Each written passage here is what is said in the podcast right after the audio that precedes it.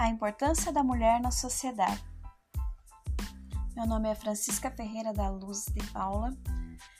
Meu RU é 2149 715 do Polo de Rio Branco do Sul. Vou falar hoje sobre a mulher Sara, Sara Furquim.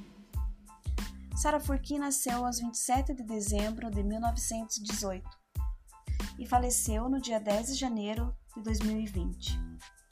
1918, época da gripe espanhola, que matou 50 milhões de pessoas no mundo, mas nos trouxe essa mulher de fibra que nos deixou tantos ensinamentos. Ela chegou a viver 101 anos e ainda costurava, escrevia e fazia sua própria comida. Amava ler e contar suas histórias. A sua casa virou o Museu de Rio Branco do Sul, o casarão que ela morou até o fim da sua vida foi construída por seu pai Otávio Furquim, em 1928. Sara Furquim, escritora de muitas trovas e poemas, ela era delegada da UBT, União Brasileira de Trovadores. Ela conta que seu pai não queria que ela estudasse, porque lugar de menina era em casa. Já sua mãe queria muito, sonhava que ela fosse professora. Até o seu nome foi escolhido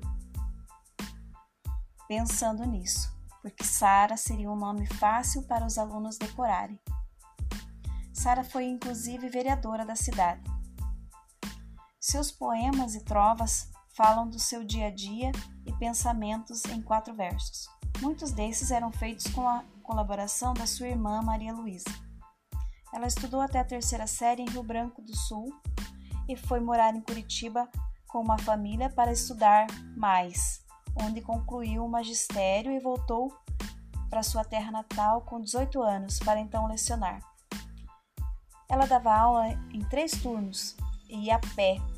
Na época não havia água encanada nem luz elétrica. Com o tempo, foi ela que inaugurou o primeiro jardim da infância da cidade e a primeira biblioteca também. E como vereadora, Sara foi a primeira mulher eleita para esse cargo em Rio Branco do Sul. Ela tinha o sonho também de ser médica, mas com a sua dedicação ao trabalho de professora e as famílias, os alunos, não lhe sobrava tempo para estudar e mudar de profissão. Sara conta que, como a sua irmã, que também era professora, elas faziam dupla nas trovas, ela também ficou noiva, mas não quis se casar, pois seu noivo foi morar em Paranaguá e não, não poderia ela ir morar lá e deixar sua mãe e sua irmã, que era doente. As trovas e poemas eram a expressão de seus sentimentos, feitos em várias cadernetas. São mais de 300 trovas escritas por Sara. Um resumo dos seus pensamentos é este: O amor, quando é verdadeiro no peito, em que faz guaria, guarida, principalmente o primeiro, deixa marca em nossa vida. Mas o que tornou a Sara conhecida foi o trabalho como professora. Ela foi homenageada em muitas ocasiões.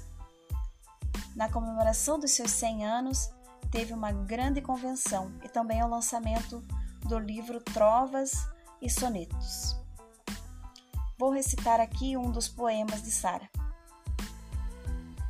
Enquanto a chuva lá fora derrama água no chão, lembranças do amor que outrora inundam meu coração. A vida é um mar de rosas, levando beleza e olor. As criaturas honrosas que semeiam, que sabem semear o amor. Na vida em todo momento, o amor, a fé, o perdão resume o investimento na glória da salvação. Obrigada a todos por me ouvir e comente o que achou desse, dessa personagem de que falei hoje.